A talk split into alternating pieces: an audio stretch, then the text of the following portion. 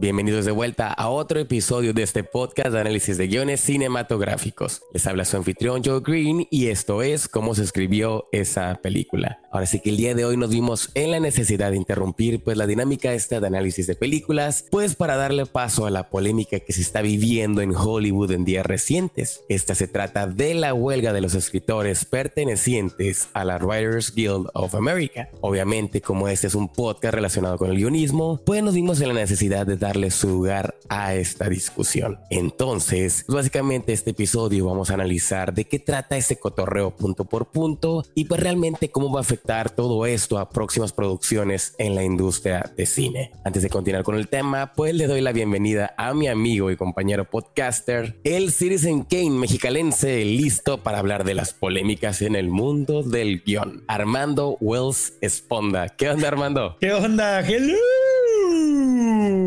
Feliz de la vida estar. Ya se, ya se te quedó el, el, el Wells. El Wells, ya. Sí, sí. Ojalá que tuviera su voz este cabrón. Ojalá que cuando hablara pudiera hablar así, bien fuerte. Pues, pues, pues fácil podrías modificarla para empezar a grabarse como programas para, eh, para espantar a la gente. ¿eh? no sé, es que bueno, hay una cosa que, que tenía este hombre, es que esa voz. Bueno, hay ciertas voces que son naturalmente pesadas, así que cuando hablan parece que va a tronar el mundo, ¿no? Yo no tengo ese tipo de voz, pero bueno, feliz de la vida estar contigo. Tiene la voz de Goku. Tiene la voz de Goku. Ándale, tengo la voz de Goku, esa no la puedo cambiar y yo no la, yo no la pedí, pero todo el mundo dice que la tengo. Este, fíjate que, bueno, te digo que feliz de estar contigo, pero desgraciadamente no es feliz lo que vamos a platicar el día de hoy porque hay personas que en estos momentos están literalmente peleando por su sobrevivencia, ¿no?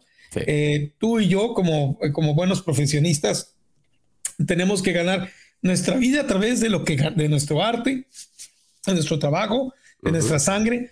Y tenemos en cierta manera hay una un arreglo de cómo son las cosas cuando trabajamos.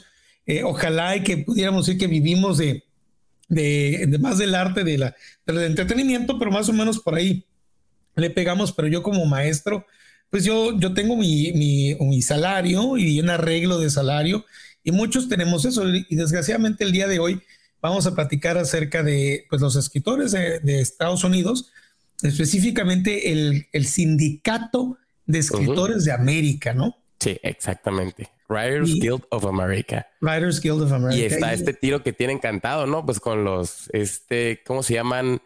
Alliance of Motion Picture and Television Pictures, que es la AMPTP. Sí. O sea, básicamente, pues digamos que pues es todo esto de bola de productores que funcionan en el mundo de la televisión y ahora sí que de las producciones grandes. Entonces, pues sí está esta disputa, hermano. O sea, ¿hace cuánto eh, nos fuimos en la... ¿Qué fue? ¿2007? ¿Cuándo fue cuando? Hace 15 este, años. 15 años. Hace 15 años que fue la última, la última este, huelga. de escritores y afectó muy fuerte porque de, de esa huelga salieron dos, dos películas, una más horrible que la otra en específico. una dilo, dilo, dilo, Una mala, una muy mala que es Quantum of Solace. ¿no? y que solamente tiene una escena que me, que me gusta, que es la inicial. Y, y, luego viene la horrible, que es así, es insufrible, así es la palabra. insufrible, insufrible. Es la, la secuela, la segunda película de Transformers. Yo creo, no sé si será la peor de todas. No, la peor es la última. No, la peor es la de The Last Night. ¿eh? Esa, meta, no ah, tiene abuela. Esa está así, pésima, pésima, pero esta, esta fue el inicio del fin para Transformers. Revenge, of the Fallen se llama la segunda. ¿no? no, no, no, no, Esa cosa debería tener así, no sé, otro nombre, ¿no? La venganza de las películas malas, ¿no? La venganza de, o sea, la, venganza de los escritores, más que nada sería eso. Y, esto, y, esto, pues, fíjate, uno se van a preguntar, bueno, ¿por qué la huelga de escritores? Nos trajo esas dos películas? Bueno, porque los productores, con tal de sacar la película adelante, eh, corretearon el guion para que justo este se presentara antes de la huelga. Y una vez presentado el guion, se filma lo que hay. Ya se filma lo que hay. Y fíjate que ahorita hablando de películas polémicas, acabo de descubrir también que una película que se encargó por Sony con tal de cumplir el calendario de esas épocas fue Dragon Ball Evolution. Oh, Dios mío, con razón. Dragon Ball Evolution también se encargó por Sony de que saca esa madre ya. ¿Ves, ¿Ves cómo estas huelgas en verano nos afectan oye, más? Oye, realmente está en Corea, ¿no? Porque, o sea, sale Dragon Ball Evolution en la huelga y ahora sale Saint Seiya y está ahí otra huelga.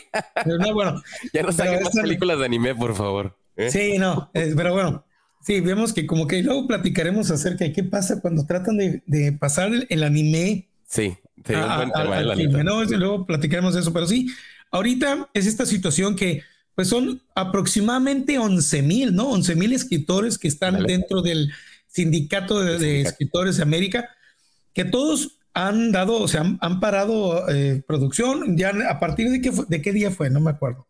Creo que fue, fue el día 3, no, no, no, no miento, miento, el día primero, porque el día primero de, el día primero de mayo, porque justo ese día se acababan muchos contratos de, este, de, de escritores con la los acuerdos que tenían con la otra asociación, la este, AMPTF.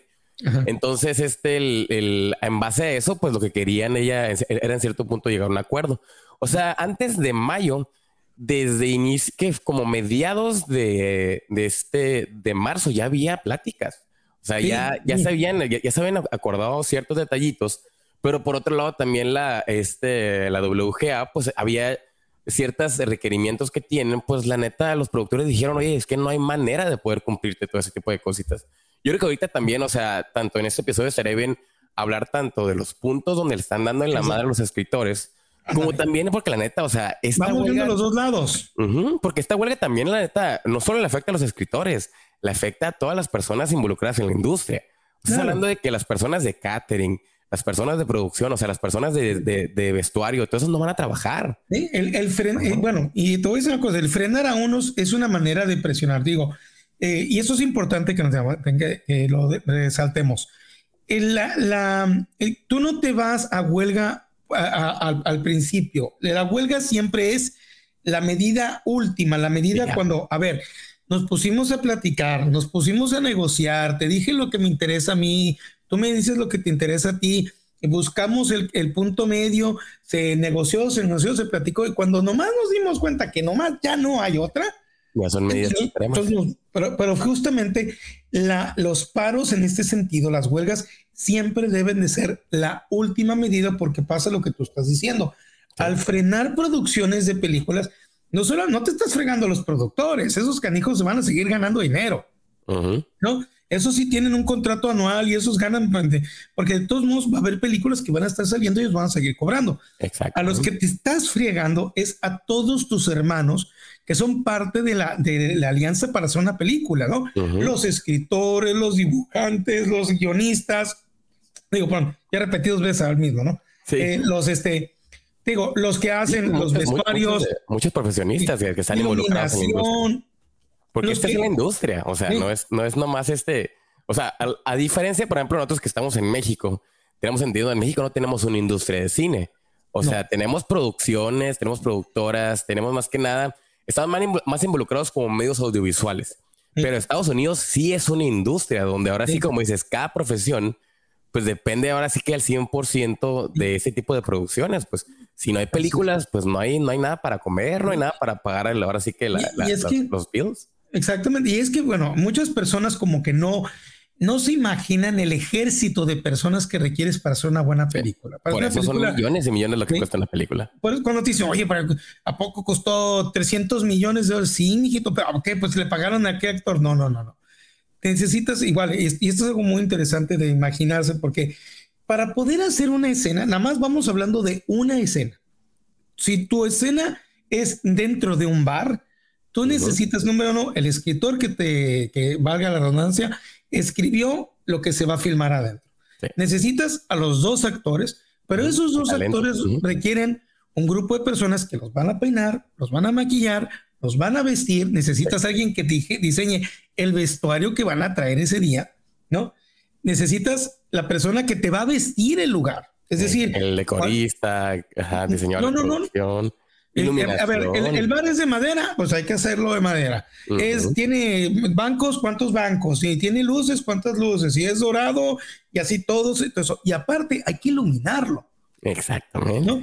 Y, y, eso. Y deja tú el sonido, preproducción, postproducción, o sea, es un mundo. Y, todavía falta el ejército de personas que están detrás de ellos, que son los asistentes, ¿no? Que van desde, desde el vato que atiende al de la cámara, que le jale el cable, hasta el vato que trae el café. Sí, Y todos ellos hay que pagarles. Entonces, cuando los escritores dicen nos vamos a paro y paramos producción, todos y cada uno de estas personas que hemos nombrado se quedan sin chamba. Sí, sin chamba. Y no, y, no es como que, ah, yo tengo un sueldo semanal o cada 15 días me pagan, es decir, no son burócratas de gobierno, mijito, no es como en México. Aquí es, te pago por día que te presentes. Exactamente. Y, esa, o sea, depende como dices, o sea, hay, hay, producciones y producciones, ¿no? Pero la neta, o sea, hay que ser sinceros.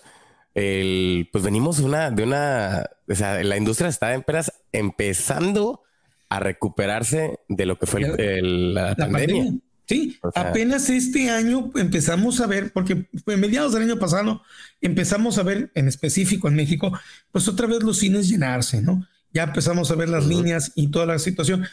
Y este año por fin ya como que empezaba a agarrar velocidad desde el principio del año, cuando de repente viene esto. Ahora, no significa que este año no seguirán saliendo películas, ¿no? Las películas ya terminadas ya están terminadas. Las que ya están filmadas se van a seguir por por editar y diseñar y, toda la cosa que tienen que hacer. Pero las películas que se iban a producir en estos meses, que las veríamos en el 2024, 25, 26, ya no se van a filmar ahorita. Están paradas totalmente. Sí. Hay series. Entonces, mira, en el caso de cine, las películas que tú ibas a ver dentro del año que viene y dentro de dos años, esas ya no van a salir por mientras, se van a retrasar. Pero a nivel más, más chiquito, pues si es que podemos hablar de eso, más personal, varias series que tú normalmente quieres ver a diario no van a salir. Ciertos programas en vivo que están filmándose no se están produciendo. Y como decías, esto afecta incluso, o sea, televisión, o sea, desde los morning shows, late night shows, hasta los, los premios MTV, ¿no? Creo que también, o sea, salieron afectados. Los premios MTV salieron afectados. Sí. Entonces, te das cuenta que toda la industria depende increíblemente de los escritores, ¿eh? O sea, porque o sea, entendemos que todo a fin de cuentas son mini historias, son narrativas. Entonces tienes que estructurar tu contenido de alguna manera y desde ese punto depende de tener, tener un escritor. Depende de una persona que te esté llevando todo el flujo de información, que te esté entregando ahora sí que por segmentos, porque pues, o sea, hay que entender cada, cada tipo de producción, ¿no? Pero entonces la manera que esto afecta ahora sí que eh, a la industria es, en general, yo creo que casi toda la industria de entretenimiento en Estados Unidos, ¿eh? O sea, de entretenimiento, no solo el cine, pues. inclusive hasta los Óscares son escritos y tienen su grupo de escritores. Entonces, desgraciadamente, todo eso está siendo afectado. Y decimos, es decir, no, no solamente afecta a los productores, yo creo que el que menos se afecta es el productor. Sí, pues porque a fin de cuentas son los, son los, del, los del billullo, ¿no? Por ejemplo, el, el productor de, ¿cómo se llama? El, productor de, Disney, el mero mero, el CEO de Disney, ese vato sigue ganando. Ah, pues y el CEO de Sony sigue ganando dinero. ¿Por qué? Porque van a seguir sacando películas, ¿no? Es que este año mínimo. Es que realmente, por ejemplo, o sea, la ventaja ahorita que tienen este, pues las productoras y todos estos dueños, ahora sí que de la guerra de los, de los streamings. O sea, si tú eres dueño de, de Netflix, seas dueño de Disney Plus, todo ese cotorreo, no solo tienes entrada de producciones en, Estados Unidos, ¿eh? O sea, tienes entrada de producciones en México, en Europa, en Corea, o sea, en chorre de partes. O sea, hay, que entender que este parón es solo en Estados Unidos. Pero, por ejemplo, Netflix va a tener todos los K-dramas, o sea, todos estos dramas, va a tener entrada de anime, va a tener entrada de, producciones mexicanas. O sea, realmente, por un lado es como que, ok, esto no va a, detener todo el, mar de contenido que va a llegar este, próximamente a, las, a, las, este, los servicios de streaming. Pero pues en cierto punto es lo que es lo que es, como una, una precuela. O sea, esto podría igual pasar a fin de cuentas luego en, en otros países, pero pasa primordialmente en Estados Unidos porque es donde realmente hay una industria, de cine. Así Ajá. Pues mira, lo, más cercano que puede pasar después de ahí, yo creo que sería Inglaterra, o sea, el Reino Unido. No, pues va, va, a dar precedente porque pues también Bollywood y lo que es Inglaterra y lo que es eh, Corea van a voltear a ver esta situación. Ahora, vamos para que la gente siga, ya vaya entendiendo, bueno, ¿qué, ¿de qué se trata todo este relajo? vamos empezando, yo creo que sobre la situación de qué, cómo está actualmente o cómo estaba hasta este momento la situación de los contratos de los escritores. ¿Cómo gana un escritor ahorita en Estados Unidos? Fíjate que ahorita este, tengo entendido que, por ejemplo, o sea, el, obviamente a los escritores se les paga el mínimo, ¿eh? O sea, realmente el, el, problema que han tenido ellos es que el, está incurada porque una producción que puede ganar billones y billones, ellos hablando que llegan a ganar el, el no sé, el 2%, yo creo que de, de, lo que es la, el total. Se dice ahorita, por ejemplo, el, mínimo, o sea, el, el, pago que ganan al mes unos escritores, pues promedio en Hollywood, está hablando de que son 5 mil dólares por semana, ¿eh? Estás hablando de que puedan tener 20 mil dólares al mes para una industria que realmente, pues oye, donde otros están ganando millones y billones, que tú ganes 20 mil dólares, pues realmente no es mucho. ¿No? O sea, no sé si, viste el caso de, hay un escritor de, que fue ganador del, eh, del Emmy, una, de una serie, no recuerdo, este Bull, algo se llamaba, una serie creo que es de comedia. Ese escritor, este, ganó el Emmy, pero él ni siquiera, cuando ganó, la, cuando ganó el premio, ni siquiera tenía calefacción en su departamento en Nueva York. O sea, interesante porque él tuvo que rentar o pagar a crédito su, su corbata. Fíjate, terminó de, oye, terminó de entregar su trabajo, eh, como no había calefacción, se tuvo que ir a la, a la, esta, a la biblioteca del, de, de, Nueva York, o sea, de la biblioteca pública para poder terminar el trabajo, fíjate, o sea, para que veas en las condiciones. Ni, al Starbucks, ¿eh? Porque no, tiene ni para el café, Entonces, estamos hablando que sí, este grupo de, de personas que nos entregan lo que más nos entretiene, eh, están viviendo no solamente ni día al día, muchos de ellos no les alcanza. Entonces, ahora, lo que pasa es que también el contrato que se tiene ahorita o que se está negociando, pues hace 15 años que no se renegociaba y, la, y el mundo de hoy al mundo de hace 15 años es muy Cambió abismalmente. Número uno, yo, y esto pues igual tiene que salir este nombre, ¿no? Pero lo que más vino a cambiar la realidad de un escritor es el mundo del streaming. Sí. Totalmente.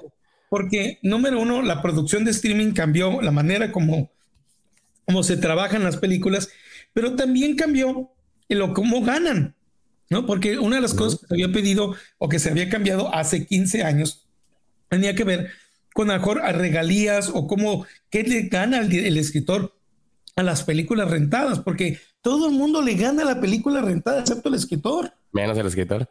Sí, es como, como antes, o sea. Todos le ganan. ¿eh? Antes se, peleaba, por ejemplo, como decían, el, VHS jamás, o sea, yo creo que nadie, nadie, o sea, ningún escritor vio un centavo de un VHS. O sea, ya fue como que lo que pelearon en el cotorro de que, oye, pues vienen los DVDs, viene el Blu-ray, viene ya lo estás distribuyendo a través de iTunes, todo ese cotorreo. Entonces, pues, oye, pues, dame algo a cambio, pues. Y en cierto punto fue de lo, de lo que se había acordado en esa época, más que nada con la distribución y ese tipo de, de, de pago. Pero ahora, como dices, o sea, llegó la tecnología, llega otro tipo de servicio de, distribución y otro tipo en cierto punto, o sea, yo, yo la neta sí podríamos decir que el, el, servicio streaming es una industria totalmente diferente.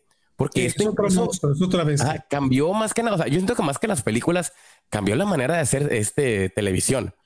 O sea, desde que llegó Breaking Bad, que este llegó Netflix, eh, House of Cards, todo eso, las series cambiaron increíblemente porque pasaron a ser más como las películas. Entonces la gente empezó a consumir más ese tipo de contenido. Y entonces, o sea, antes, ¿cómo estábamos acostumbrados a ver las, las series? O sea, mirábamos Doctor House. ¿Cuántos episodios tenía Doctor House por temporada? Eran 24, 25. Mirábamos Smallville, 24, 25 episodios. Este How I Met Your Mother también, 28 episodios.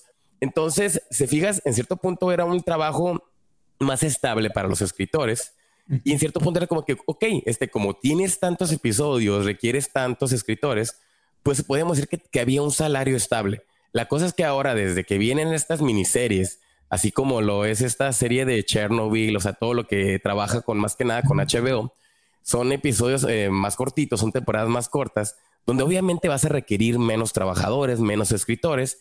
Entonces, y, y, otra y es otro de los miedos de que si no te funciona la primera temporada, fregaste. ¿eh? O sea, mamaste totalmente y se cancela el proyecto y a ver dónde tienes entrada.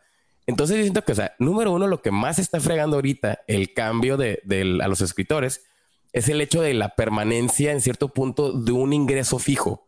Porque realmente, o sea, como, como cambió el sistema, como cambió el, modo de, producir, pues ahora ya no necesitas, número uno, en las producciones ya no necesitas tantos escritores y por lo, y, por lo mismo también, este, pues tu serie puede funcionar de un episodio de una temporada y a lo mejor la siguiente temporada ya no funciona y te la cancelan. Entonces, o sea, tienes que volver a vender todo el proyecto, todo eso y pues básicamente estar así con la incertidumbre de tener una, una entrada este, principal. Y el mayor miedo que tienen ahora sí que los gringos, así de que el mayor miedo es el freelancing. Así, fíjate que porque nosotros los mexicanos, nosotros vemos el freelancing como de una manera muy natural. Porque número uno, o sea, no tenemos industria, o sea, aquí los medios de comunicación en México son tan, o sea, no hay cultura de pago para ellos, la neta. O sea, yo, yo, yo, vivo de la publicidad, entonces, si yo quiero venderte un, un, guion, quiero vender un comercial, algo así, yo dependo ahora sí de que lo que del, del, de, de una cierto tipo de tarifa que no es lo que realmente merecemos por, la, por la producción, pero pues realmente en cierto punto nos adecuamos a ello. Y allá en Estados Unidos, en cierto punto, pues ya este, tienen las tarifas, todo eso que se ha acostumbrado en la industria. Y ahora que pues realmente todo esto, como decíamos, o sea, tú ya no vas a pagarle, o sea, tú ya no vas a contratar en, para una serie de ocho, ocho, episodios, no vas a contratar 40 escritores. No, o sea, ahí, no, o sea, va a ser a 10 o menos. Exactamente, o sea, nosotros, o sea, ahora ahí es donde digo, piénsalo como productor, dices, oye, a mí no me, no me sale, o sea, realmente, número uno, no necesito tantos. Número dos, no me sale el dinero para poder este, ganarle con, con 40 escritores. Pues. Entonces, ese es el, el, el, primer el problema que se está ahorita también uno de los, de los que se está debatiendo, que también es lo que, que sí es cierto, o sea, como lo ven ya también del lado maquiavélico los productores, es este famoso que le llaman el, los writers room, o sea, el cuarto de los escritores. Sí. Que antes, o sea, la dinámica antes de este pedo para vender una serie era el cotorreo de que vendías el piloto, ¿no? O sea, tú era de que ah, vamos a producir el piloto de tal serie, o sea, no sé, Así como no se vendió la, la, serie de la Wonder Woman, aquella que hicieron en, los 2000 así pues, o sea, así se vendieron muchas que si vendías Lost, vendías este X o Y, ¿no? Smallville, lo que sea. Entonces, en base a tu piloto, te daban el, el sí y ¡pum! Contratabas a ciertos escritores durante un mínimo, un periodo de 10 meses, meses para escribir toda una temporada. Entonces ellos tenían 10 meses de salario. Claro. Y, en base a eso trabajaban y ya tenían, pues básicamente, pues su, colchoncito, pues. Y ya tenían este eh, cierto tipo de salario estipulado, tanto se iba a ganar, tanto y tanto, ¿no? O sea, ese es el, primero de los puntos. Ahora con este cotorreo que le llaman el cuarto de los escritores, pues ahora, por ejemplo, las producciones ya no te piden un piloto. O sea, te dicen el, el, cotorreo de que eh, necesitamos que me armes la temporada completa en 10 días, cabrón. Pero nada más, pero en lugar de 40 escritores, te voy a traer 10. O sea, y, no, y no te voy a pagar los 10 meses. Y no te voy a pagar los 10 meses, te voy a pagar los 10 días nada más. ¿Eh? y, aquí, viene con muchas cosas porque fíjate, el otro día estaba leyendo algo muy interesante. Eh, hace dos años, la serie que cambió el mundo y que impactó y que todo mundo vio por Netflix era Squid Game. Squid Game, ajá, coreana. Y, coreana, coreana, pero uno diría, oye, no manches, es decir, se convirtió en la, en la serie más vista de todo el mundo. Para, para, Netflix fue una super ganancia porque eso significa eh, suscriptores que vieron y volvieron a ver y que le dijeron a sus amigos y fueron nuevos escritores y, nuevos suscriptores.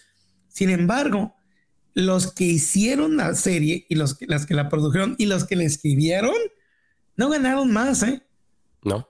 ganaron lo mismo, ganaban lo mismo que si se las compraron y la hubieran visto 10 personas, y si la vieran medio millón de personas o medio mundo o tres cuartas partes del globo terráqueo. Ahí es donde te das cuenta que los deals que tenieron, o sea, que tuvieron para vender esta cosa, pues no les, no les, no les ayudan en nada. Es que, y ahí viene, viene esa parte. Tú tienes razón, es cierto. Yo como productor, pues claro, voy a querer gastar lo menos posible para tener mejor ganancia. Pero aquí viene uno de los, de los broncas y de unas cosas de, las, de, de los puntos más injustos. Es que, a ver, sin mí, sin mí yo escritor, no tienes una serie. Ok, la serie salió buena y resulta que no solamente, este, y pues está, está vendiéndose mucho y sabes qué, los sets de DVD o Blu-ray o que se hicieron de la temporada se vendieron un chorro. Quiero una parte de esas regalías. Dale. Dame parte de eso. O bueno, ok, vamos negociando. A lo mejor no me vas a pagar ahorita toda lana, pero voy a tener, igual como los actores, yo voy a tener parte de las regalías. Sí, en, en el momento que la película vende arriba de tanto, como lo tiene Scarlett Johansson o muchos actores, a mí me empiezas a pagar más. Y si la película se va a Oscar, me vas a pagar más. Así como, como le hizo con este Tom Cruise, con la de, con la esta, la última de, de la de Top Gun, ¿no? También. Exactamente.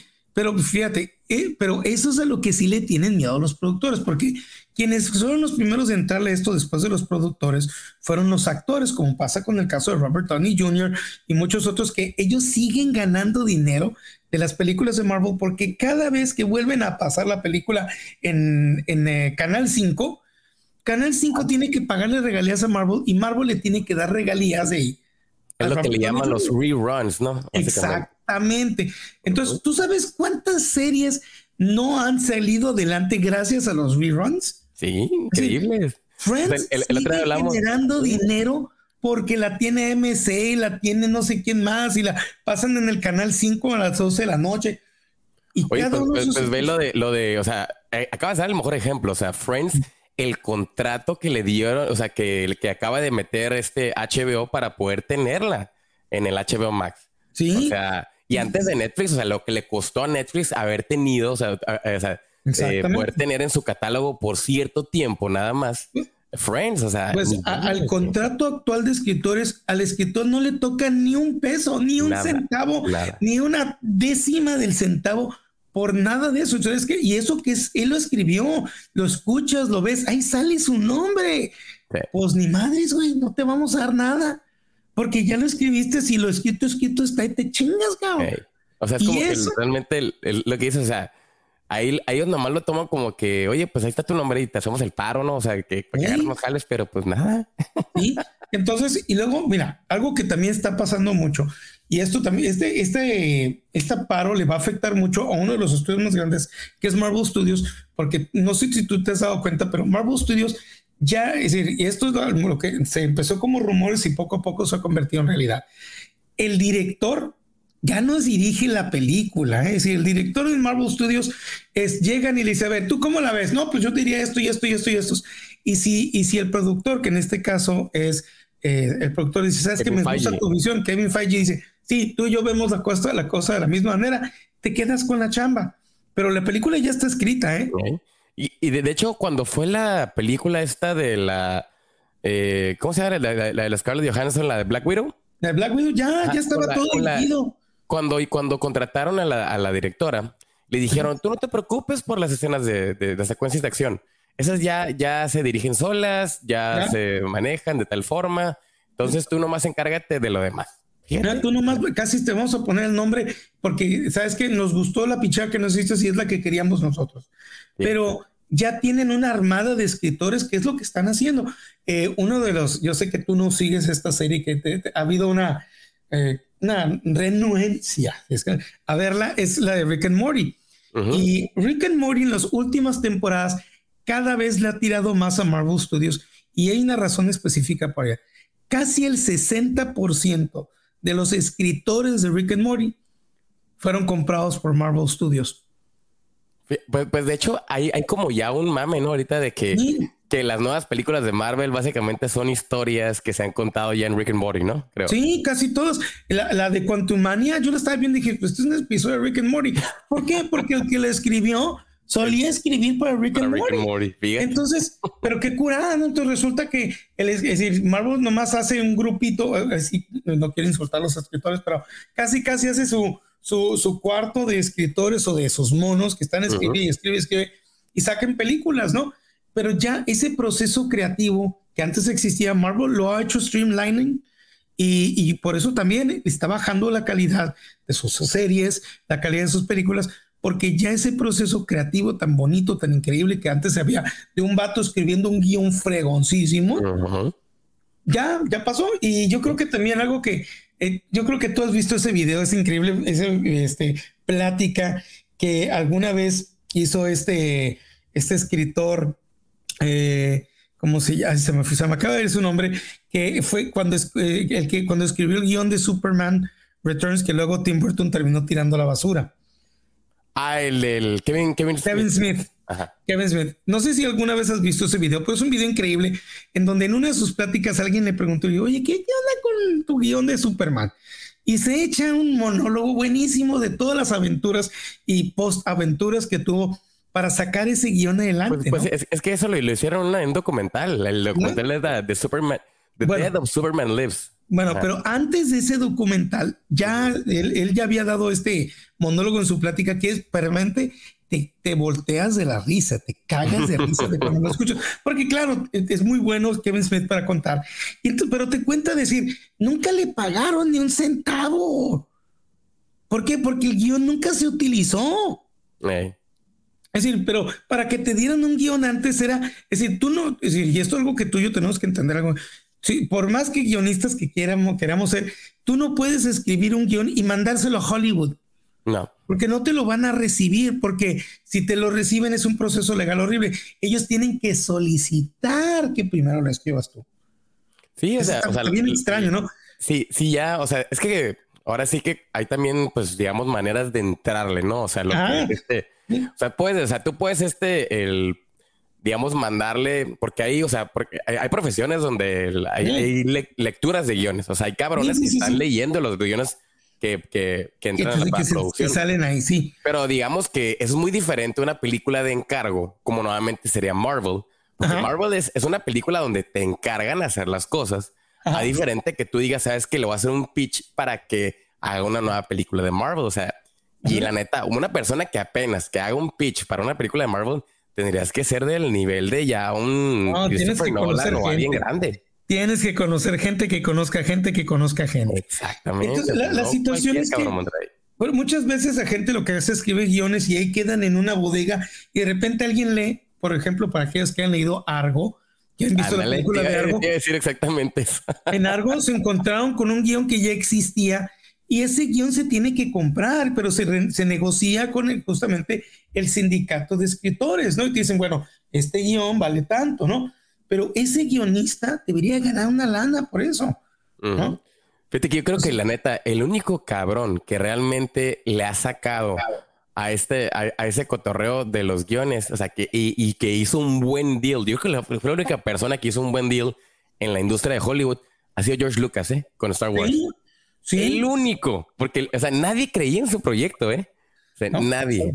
Y fíjate, es que realmente, eh, hay entre, entre las dos el hecho de que pues tomó un riesgo muy grande porque como nadie creía en, en su proyecto, pues dijo, bueno, pues me, este, me lo filmas, pero yo me quedo con todas las regalías y la apostaron porque nadie creía en él, ¿no?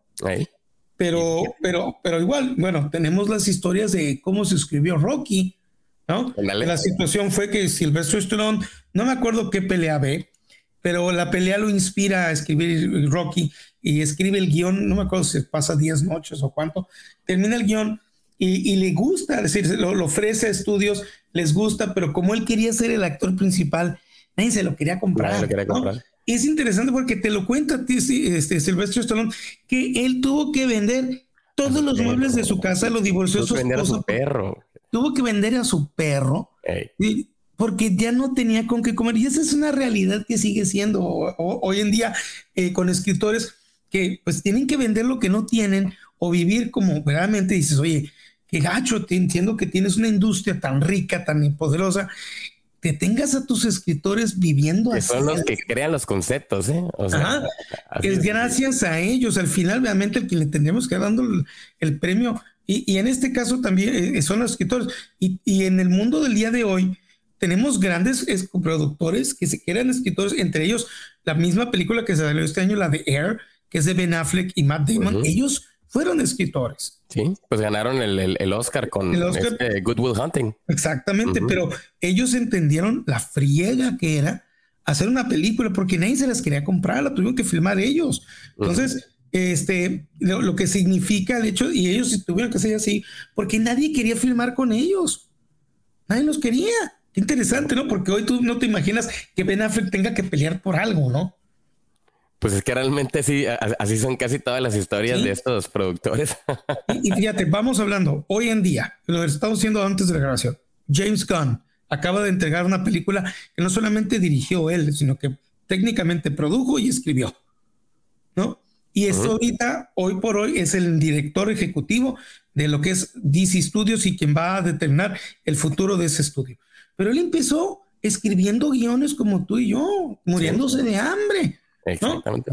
No, pues, no, voy a decir que como tú y yo, porque yo no he escrito ni un solo guion, pero tú sí has escrito, este, pero este, trabajando y sacando adelante y tenía, quería, acuérdate, la razón por la cual ocurre Disney es porque un hijo de su santa madre, ¿no? Le saca un, le, retitue, le retuitea un tweet que él había escrito hace como 10 años cuando Twitter no era nada. Nada de nada. Y, él estaba, él está tratando de verse famoso a través de sus tweets locos y le resaca, le vuelve a poner un tweet que había escrito hace como 10 años que ella ni se acordaba y eso casi le costó, bueno, le costó temporalmente la charla, ¿no?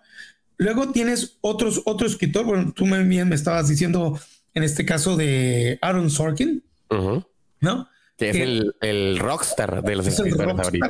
y sus guiones son fregoncísimos. Y claro, un guion de este vato ya no te sale barato, pero también es que él ya es productor y también es director. Y está hablando de que él empezó, o sea, él, viene de, más que nada de hacer plays, o sea, de, de obras obras de teatro. Llegó y, y, la neta la, la, vio gacha al, principio cuando, o sea, lo primero que él vendió fue The Left Wing en este, la, serie, la serie de la Casa Blanca. Ajá, exactamente. Entonces, o sea, con esas la vio gacha también así, empezó desde cero, pero por lo mismo, o sea, tú le has comentado fuera del de, programa, tiende tarde o temprano para empezar a crecer en esta industria, tienes que meterte a la producción. Tienes que empezar a dirigir, empezar a hacer otras cosas, incluso actuar, porque, por ejemplo, Aaron Sorkin eh, aparece como actor en sus producciones. Él empieza a dirigir poco a poco en sus series y eso lo lleva a crecer a un punto donde, pues, oye, oye pues ya tus guiones hablan por sí mismo, ya luego trabajas con Fincher, ya lo haces reescrituras con Fincher y luego, pues, ¿qué haces? De, plano, te pones a dirigir. O sea, ya la última película dirigió, pero fue en cargo de, Steven Spielberg. Pero realmente estás hablando de que eso fue a, mediados de los noventas cuando empezó. Entonces, y, él apenas hasta el 2010 con Social Network fue donde se hizo el Rockstar. Ahora, también otro, JJ Abrams. Dale. JJ Abrams empezó escribiendo las varias series, inclusive él entrega un guion de Superman muy interesante que ya está por ahí en las redes. Te recomiendo que lo, que lo bajes. La razón por la cual no, este, no se filmó fue porque cuando salieron el primer draft de su, de su Superman, los fans de Superman no, no, lo aceptaron, no lo quisieron, aunque muchas de sus ideas fueron pasadas a la serie de Smallville. Así que no estaban tan malas. Luego, después de ahí, empezó él a escribir una serie independiente que se llamaba Alias. Ok, sí, sí. ¿Eh? Que sale, la, sale esta, la ex esposa de Ben Affleck. Sí, la, esta, ¿cómo se llama el nombre? Garner. Jennifer Gardner. Jennifer, Gardner. Ah, pues ahí es donde ella hace su nombre, ¿eh? porque nadie la conoció antes de eso. Y ya luego, se va luego a Electra, ¿no? bueno, ella se va a Electra, pero lo que pasa es que JJ Abrams eh, lo hace algo muy interesante. Eh, él quiere dirigir la, la, tercera película de Misión Imposible y entonces agarra los sets de, de Blu-rays, o no, todavía no existían los Blu-rays, de VHS, de Alias, y se los deja de manera secreta en la oficina de Tom Cruise. y entonces Tom Cruise los empieza a leer y dice, ay, ¿quién frega está haciendo esto? entonces ya le dan el nombre de JJ Abrams. Y así es como dirige y coescribe Misión Imposible. Pero una vez que pasó eso, él ya dijo, yo no, yo no voy a seguir dirigiendo películas de misión. Coproduce con, este, con Tom Cruise la cuarta y luego se pone, lo, lo agarran justamente para dirigir y escribir Star Trek. Oye, pero hace, antes de eso, pues también se hizo famoso por Lost también, ¿no? bueno, él, también coescribía Lost. Con Lindelof, ¿no? Con Lindelof, sí. ¿sí? Y entonces pasan estas cosas, pero igual, tú pregúntale ahorita a Lindendorf, si Lindendorf ha escrito eh, Watchmen, que es una excelente serie, ¿no? Hizo Watchmen, pero también hizo, por ejemplo, hizo Prometheus, que era muy divisiva. Yo, fíjate que no iba a decir eso, pero bueno. hizo Into Darkness, ¿no? La segunda, la secuela de, de, de, Star Trek, de la... Exactamente. y, pero fíjate, o sea, por ejemplo, yo creo que estos dos personajes son el mejor ejemplo, o sea, si hablamos de Lindelof, no mucha gente lo conoce realmente. No, y no mucha gente lo quiere también. ¿Quién sabe? Pero, o sea, yo creo que nada más el fandom lo conoce. Pero, por ejemplo, Por ejemplo, no sé si tú sabes que lo acaban de correr de un proyecto de Star Wars. Ah, no sabía eso, fíjate. Eh, él estaba, le habían puesto a escribir un guion para una película de Star Wars y hace una semana acaban de, bueno, antes de la, de la, del paro, lo, corrieron, ¿no? Fíjate. No, pero ¿tú crees que le pagaron por eso? Si el guion no se produce, pues no. No se produce, no Gracias por su trabajo, ¿no? Inclusive a los escritores de Game of Thrones, acuérdate que ellos tenían una pichada de hacer un, una serie que, en cuanto la dijeron también los corrieron, que no estaba tan mala, pero era una, una, querían hacer una, un mundo, es decir, de esas películas de mundo alternativo, en un mundo creo que la chistación era que en donde no se había hecho la emancipación de los negros. Ok, ok. Pues ya sabrás que esa, en cuanto dijeron la idea, se les acabó. Porque el, problema fue es que esa pichada de la idea la dijeron en Comic Con. Y, pues, pues polémico el cotorreo. Pues claro que se hizo polémico. Entonces, pero dime qué están haciendo ahora, nada. Pues ahorita está. Eh, no son los mismos los showrunners, ¿no? De, la de House of Dragon, ¿no? Sí. Sí, pero son los showrunners, los escritores. No, hay algo que estén escribiendo, ¿no? Ok, ok, ok. Y, los que van, los que van en positivo son los hermanos Russo, ¿no? los, Russo Brothers ahorita están produciendo. Y, pues, por ejemplo, el Clint Mansell, que es el creador de, de este, que hizo la de Chernobyl y ahorita pues acaba de hacer la de The Last of Us. Pero fíjate, de todas estas películas lo que estamos hablando es, necesitas una suerte del demonio para pasar de un escritor de día a noche a poder ya, pero porque todos estos los que estamos hablando, te digo, eh, pues, hemos hablado de cinco o seis, pero estamos hablando que hay 11 mil escritores. por, por cada uno hay un, hay mil o dos mil que, que siguen viviendo de día a día, ¿no? Y que no sabemos ni siquiera quiénes son y qué han hecho, ¿eh? Exactamente. Porque realmente tú te pones a preguntar, a ver, ¿quiénes son los escritores de las nuevas series de Superman y Lois? Yo no sé quiénes no, son. No, probablemente no. ¿No? O, inclusive, ¿quiénes son los escritores eh, de a lo mejor de Last of Us? O sea, que digan los otros escritores, pues ahí sí que, pues no, nomás te sabes de los showrunners. Ajá, pero, pero son, decir, que cada capítulo de esa serie tuvo que también llevar a un escritor extra y que estuvo metiéndole kilos y no, durmió. Sí, porque, por ejemplo, o sea, los escritores cuentan también en el, cotorreo, no solo es screenplay by, sino la story by, o sea, también entra la historia. Porque, por ejemplo, decíamos, de estos writer rooms, es en base a cuándo, o sea, cómo eh, haces todo el, planeas la historia. O sea, no solo es que ahí mismo vas a escribir todo de golpe, sino que digas, a ver, antes que nada, vamos a estructurarlo. O sea, nosotros ten cura porque, o sea, hace una semana justamente estábamos de repente con una mar de ideas, con ideas que tenemos personales, ¿no? Pero, o sea, eso es lo que realmente hacen estos writers room. El cotorreo de que te unes y dices, ¿qué pasaría si hacemos esta historia así, allá y allá? Y en la temporada y empiezas con tal, tal parte así y luego evolucionan así, y luego, o sea, ese es el writer's room. Pero, o sea, entonces, o sea, antes, como decíamos, o sea, ya la manera que se estructuraba antes era el cotorreo de que tenías 10 meses para poder entregar todo el proyecto, todo el, toda la temporada.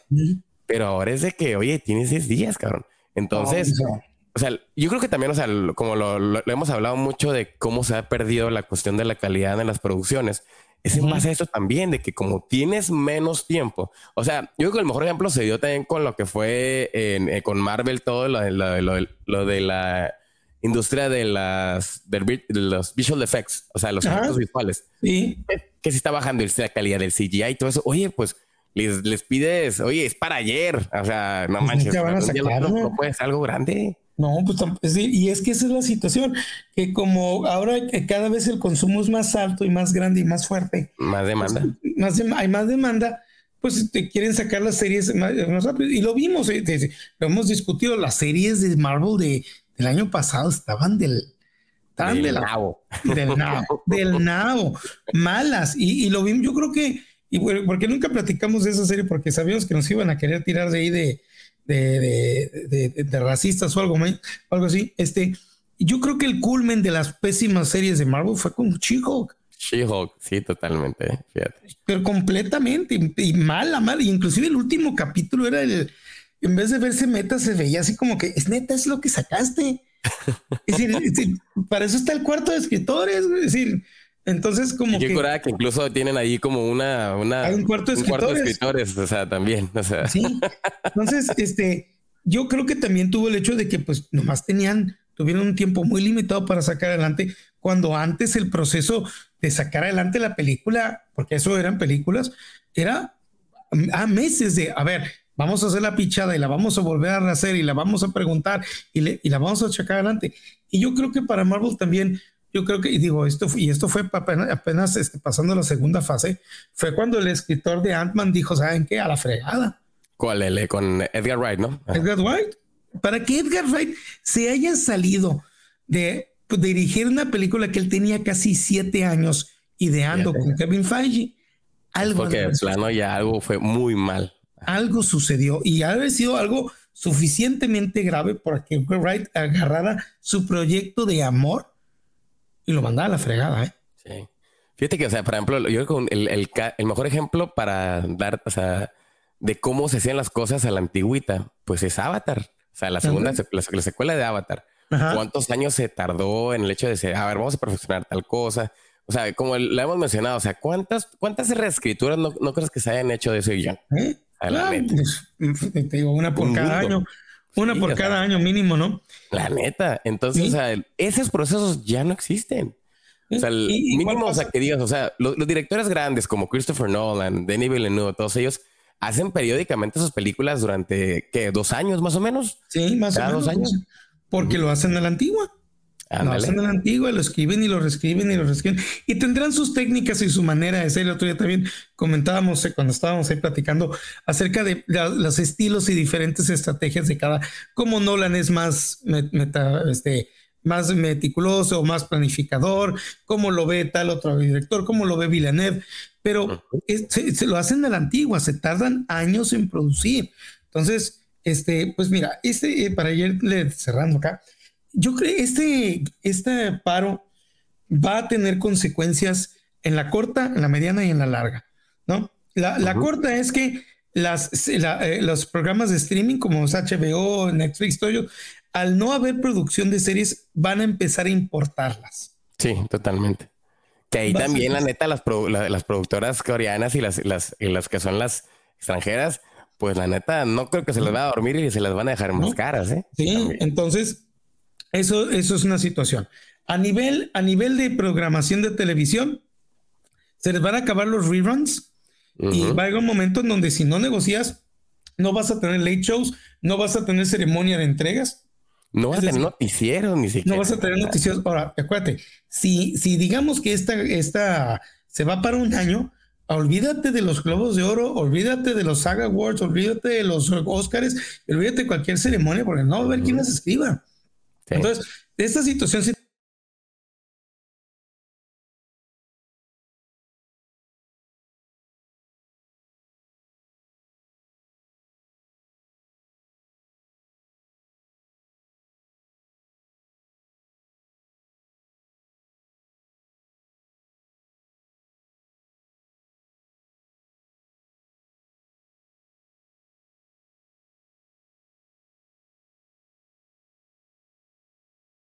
van a ser las películas que dices, oye, pues este, la neta, o sea, una película blockbuster tiene que ser en cierto punto, pues reescrita, o sea, visto de ciertas maneras, pulirse para poder, este, pues recuperar cierto dinero.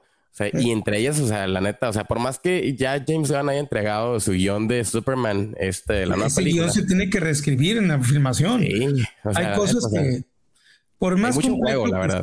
Sí, ahora, por más completo que esté la mayoría de los guiones, yo creo que tú lo sabes más que yo, 80% de ellos se reescriben en la filmación. Sí, sí, totalmente. Porque te das cuenta que una vez que estás filmando, sabes que es que esta escena no está funcionando. No funciona, no funciona, no funciona. Por más que le quisemos acá, va a tener que venir un cambio y ese cambio lo tiene que hacer un escritor. Un escritor. Entonces, este, sí, y aparte, pues bien sabemos que del primer draft al segundo, ¿no? Hay una gran. No, no, no, La, neta, las cosas nunca, nunca. Ni, o sea, deja tú ni en el cine, o sea, en cualquier, en cualquier medio. Tú empiezas un proyecto de un comercial y nunca termina siendo igual que como lo planeaste. Jamás. Exactamente. Exacto. No conozco ningún, ninguna producción diciendo, oh, no, el primer guion que hicimos y con ese salió la película, ni él, ni, el padrino.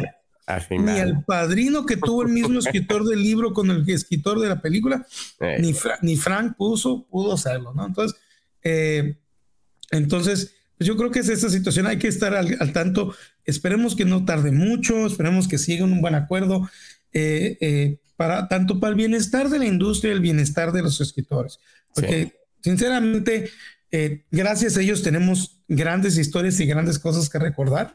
Hay otros que, por ejemplo, te digo, y no, no hemos platicado de esto, pero, por ejemplo, yo el otro día me tuve que chutar una otra película insufrible que es la nueva versión de Peter Pan de Disney. No manches, es que neta. Luego, ¿por qué? Luego decir, pues claro, pues si no le están pagando bien, ve lo que nos entregan.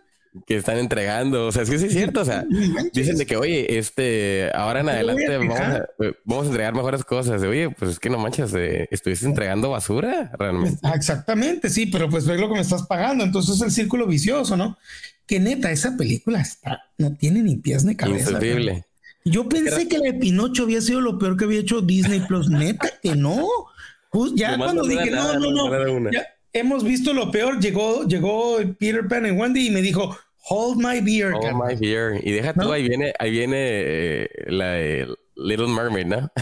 Pero mira, bueno, Little, es decir, digo, esta es una película, esta fue una producción que se hizo directamente para Disney Plus. Para Disney. Y hemos visto que Disney Plus, obviamente, cuando se va directo, eso es como que es la nueva basura, ¿no? Antes era directo video, ¿no? Ahora es directo Disney Plus y neta que es una. Por ejemplo, cuando sacaron la de Home Alone, la nueva de Home Alone, Qué horrible también. Así. Y, yo me estoy dando cuenta cuando no, esta película va directamente a Disney Plus, dije ya vale. Sí, como dices, es el, nuevo eh, home video. O sea, ah, es el nuevo home video ah, de Dumerd, ¿no? De Dumerd de Disney. y, entonces, no le voy a tirar hasta que no vea Little Mermaid y no, no pienso pasar ningún juicio sobre esa película porque no quiero caer sobre, ay, el hermano ya dijo esto. Pero pues ya veremos, ya veremos. Esta mínimo, esa película se está produciendo para, para, para cine. Me imagino, me imagino que debe tener más, más, esfuerzo, ¿no? Más, más, sudor y, sangre. Y... Pero veremos, ya veremos si a lo mejor este cansancio de escritores ya se empezó a mostrar ahí. Este, ya veremos. Ya veremos. Sí, porque la neta, o sea, yo lo veo muy evidente, incluso, o sea, lo acabamos de ver con el Mandalorian, ¿eh? O sea, por más que yo sé que hay muchos fans que increíblemente aman este proyecto, o sea, esta marca, más que nada, lo que es Star Wars en general, pero ya todo este cansancio genérico o sea, de escritura, le pega incluso, y para mí yo le pegó bien duro a esta serie de Mandalorian. O sea, se volvió ahí un punto donde, ¿qué metemos ahí? No sé, meta ahí, mete aquí, mete allá. Ah, un episodio de qué le pasa al vato que hizo la clonación de no sé qué y sus últimos días en el planeta bonito, ¿no? y eso que tiene que ver un picnic en, en, en, en Coruscant, ¿no? sí, sí, y eso que tiene que ver con lo demás. no, pero sí, sí lo vamos, sí lo notamos. Eh, pero pues sí, digo, la vez pasada, la, último, el último contrato, pues digo, tuvo sus cosas. Esperemos que eso se arregle para acá. Digo, yo sí, los apoyo. Fueron, 100 días la vez pasada. ¿eh? eh. yo, yo sí los apoyo. Igual, si tú me preguntas si en este caso, yo los apoyo al 100%. porque si me pongo en sus pies, neta, si me estás quemando las pestañas así, neta que así se merecen. Y pues a lo mejor sea, lo que es, será necesario es cada dos, tres años estar renegociándolo. Es decir, o que sea algo que cambie, porque sí, 15 años, pues claro, es decir, una cosa que no platicamos aquí es, si en 15 años no renegociaste tu sueldo, espérame, mijito, hay algo que se llama inflación. Sí. Entonces, si en 15 años no te subieron el sueldo, gana, bajaste un chorro. Has perdido. A nosotros aquí en México, cada año se nos aumenta debido a, bueno, no, no la inflación, pero hay un porcentaje más o menos por ahí que supuestamente incrementa, ¿no? Pero oye, si, si, nos estuviéramos ganando ahorita lo que hace 15 años nos pagaban. No, qué grosería. No, carnal, pues no todo. No ellos, ellos tienen, en base a la inflación, tienen un índice de 23%, o sea, de, de, de, lo que se ha bajado de, de su no Manches, es un chingo. Y, de, así que digamos, uy, los precios en Estados Unidos están re baratos. No, no, no para nada. imagínate la, la, la, vida en, en, en, en Los Ángeles, en Hollywood, porque ellos nuevamente son este eh, personajes que viven en Hollywood. O en Nueva York. O Nueva, York. O sea, ciudades carísimas, cabrón. si quiero ver cuánto te sale una renta de. No te, o sea, no, no vives a gusto con 20 mil dólares en esas ciudades. No, no, no, no. Y mucha gente dice, yo quisiera yo ganar 20 mil dólares, sí, mijito, pero cuando tu renta mínima es de 3.500 dólares por un apartamento de un cuartito, más lo que tienes que gastar para todo lo demás, no, 20 mil no te alcanza. Y deja tú, ellos se la pasan viviendo, o sea, comen afuera de su casa porque se la pasan en, de, de, salen junta en junta, cosas allá. y les exigen como si fueran, eh, les exigen, eh, ahora sí que vale, la comparación está horrible, pero ahora sí que como las prostitutas, ¿no? Te pagan un andumer y esperan milagros, ¿no? Sí, sí, eso sí, exprimen hasta el último, este, la gota de talento.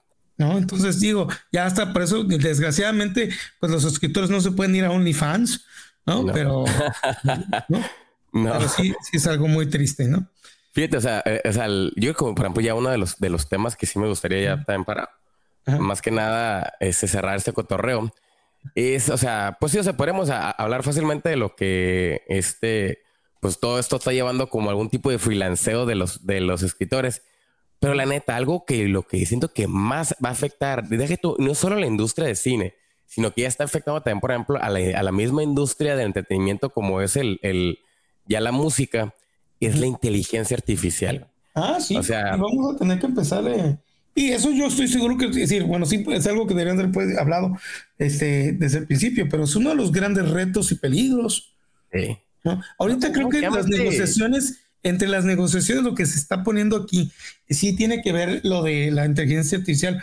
Por ejemplo, están pidiendo que, los, que el chat GPT o estos sistemas no puedan utilizar los guiones ya existentes. Ándale, para poder para aprender.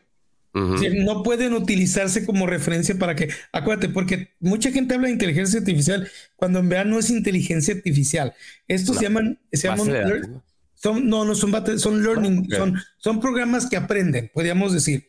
Básicamente se basa sobre algo que ya existe y después de ver muchos ejemplos o millones de ejemplos o miles de ejemplos de ellos, agarra lo mejor y lo convierte en suyo.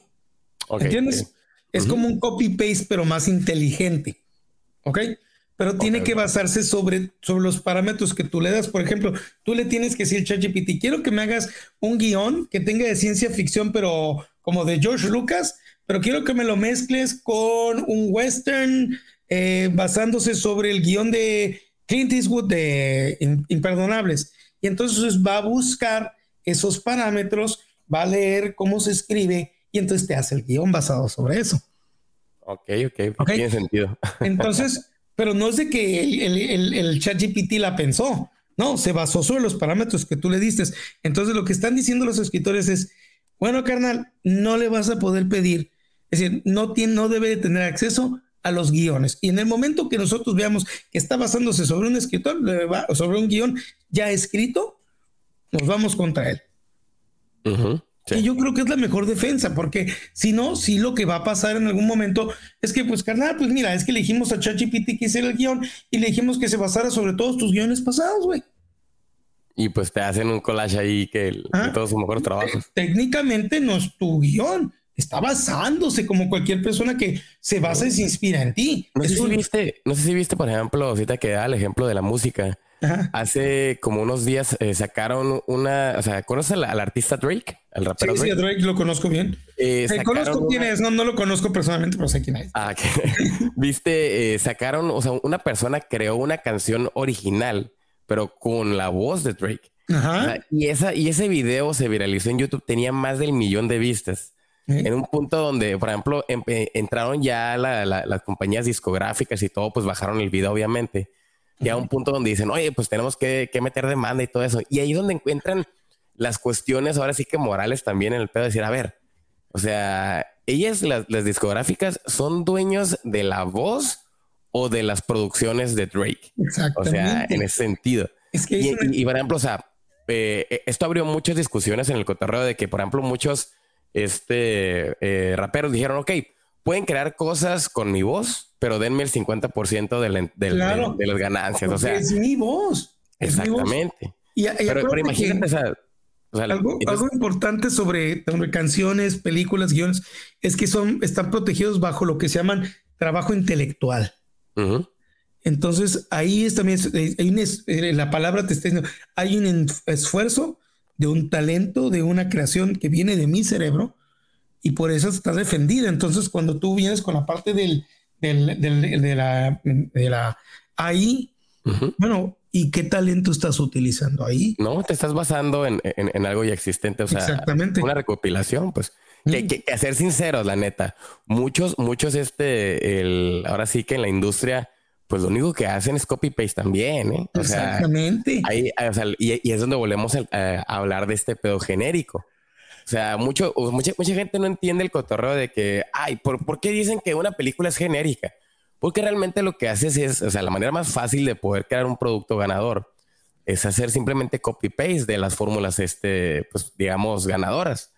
O sea, que sale, o sea, y, y, lo vemos bien evidente, cada uno o dos años sale una película, una fórmula nueva, que esa misma película, la neta, la reproducen 10 veces. Nomás le cambian dos que tres detallitos, personajes y vámonos. Así Entonces, es. o sea, eso pasa en la industria, o sea, obviamente. Entonces, este, pues volver a la inteligencia artificial es, básicamente sería eh, hacer esto. Pero pues, o sea, por un lado, número uno, pues ya no tendrías que contratar a todos los escritores. Ya no tendrías que andar este, evitando todo ese detallito y pues te recortas muchísimos gastos de, de, de este, de, de producción. Uh -huh. Por ejemplo, no sé, he visto ahorita que también este, eh, empresas como Ubisoft, esto de para videojuegos, decían de que hoy estamos este, nosotros requiriendo de la inteligencia artificial para escribir diálogos para los, los, los videojuegos. Y ahí es donde, por ejemplo, ahí donde entró el miedo para los escritores de cine, decir que, oye, no manches, no, se, se, van a, quedar con nuestros propios este, diálogos y no one-liners, ¿no? O sea, exacto. Ya, o sea, esa es la bronca, pues. Entonces, sí, esa, yo sí entiendo como que la cuestión del, de lo que tienen eh, este, pues propiedad intelectual, tanto lo que es el cine, lo que es la literatura, o sea, todos estos medios que requiere ahora sí que, pues en cierto punto, un trabajo de, de, este, de echarle mucho coco, pues, o sea, de, de, una persona, pues sí se debería estar mucho, este, pues mediados, ¿no? En el cotorreo de que, más que nada, regulados. Pues. Entonces, ese es el miedo que, que ahorita tienen los, los, los, escritores personalmente. Porque, pues, o sea, ahorita Hollywood fácil podría llegar a un punto donde, ¿sabes qué? Voy a contratar a alguien que no está afiliado a, los, a, la, a la WGA, o sea, a los no, escritores, no. y me va a sacar esa chamba. Y a lo mejor, el, y si el vato este escribió su guion con inteligencia artificial, es su pedo. Yo lo estoy comprando el guion a este vato. Ajá, Entonces, así es. O sea, y por eso es la bronca, pues. ¿sí? Por eso, igual, y te, yo entiendo que mucha gente dice, ah, pero qué fría. Pero es que hay que defender el talento de las personas y el esfuerzo que hacen. Porque uh -huh. este, esto, digo, esta parte de. Eh, al principio, mucha gente cuando empezó lo de, ah, y no había broncas, y muchos dibujantes de que no, no problemas, hasta que les empezaron a robar los dibujos, hasta que te diste cuenta de, oye, güey, pues resulta, no, ahorita yo les decía a mis diseñadores gráficos sobre que les doy clase, digo, está muy padre, ustedes están pensando que a lo mejor no les va a tocar, pero yo les voy a decir que ya hay paquetes y hay páginas de internet que tienen AIs que te hacen logotipos en cuestión de segundos, ¿eh? Sí, o sea, solamente le tienes que decir, quiero un logotipo de esto y esto y esto y esto y te lo hace, carnal. Hola. Oye, no sé, como las imágenes que sale el Papa, ¿no? Que jugando, que, sí. que en las patinetas y oye, y son hiperrealistas, cabrón. Sí. O sea, Entonces, increíble. y tú puedes decir, sí, pero ahorita están teniendo broncas con tal cosa, ¿no? Pero no la van a tener por siempre. No. no Entonces, no. ¿Qué sin las manos y eso? No, no, no. O sea, ahorita, alguien la va a ahorita es el momento para hacerlo. Yo creo que ahorita es cuando se tiene que hacer. Hay que regularse, la neta. Sí, o sea, exactamente. Y sí, porque, o sea, obviamente la, la, la industria de cine es, es, propiedad intelectual, a fin de cuentas. Uh -huh. O sea, no, no, no. Yo siento que ahí sí debería haber mano dura con la inteligencia artificial. O sea, sí que. Uh -huh. Porque, número uno, o sea, nunca, nunca avanzaríamos realmente. O sea, no. si, si, si, si implementas esto, pues, ¿dónde vienen ahora sí que los, los, este, las películas que van a romper los paradigmas. A fin de cuentas, siempre va a tener una persona que va a tener que decir, a ver, vamos a cambiarle aquí, a cambiarle allá y cambiarle acá. O sea, porque si no, la inteligencia artificial va a ser simplemente copy-paste, como mencionaste. Exactamente. Entonces, sí, o sea, yo siento, o sea, no es por, no es por acá, pero yo creo que la neta, una de las, de las este, profesiones que peligran más es la escritura, fíjate. Sí, claro que sí. Porque, o sea, tú dijeras, o sea, el, el, el escritor porque, por ejemplo, algo que le llaman el, el este, el feature writing. El uh -huh. feature writing, o sea, eh, más que nada eh, aplica con lo que son los periodistas. Los feature writing, si te fijas, son como que hay escritores que tienen eh, exclusivas con diarios. Por ejemplo, está este famoso escritor de cómics que es el que también ha hecho ya, que quiere entrar a las películas, que es el Ta-Nehisi Coates, que hizo también el Black Panther. Ah, okay. él, tiene, él tiene una exclusiva con un diario de, de, este, de Baltimore que en cierto punto, este, pues este diario, o sea, el, el feature writing es como que escribe noticias nuevas, que de repente exclusivas, pero él ya tiene en cierto punto, este, pues tiene un salario donde dice, tienes que entregar tú tantos artículos al mes y cosas así, cosas allá. Y eso en cierto punto no aplica en la industria del cine y de la televisión. O sea, que es lo que muchos estaban peleando de que, oye, la neta, o sea, porque ahorita la manera que les pagan a, los escritores es de que te dan un, al inicio es un pago y cuando termines y ya entre con todos los estándares, o sea, con, con, todos los requerimientos y cambios que ellos quisieron, o sea, los productores, te dan la, otra parte.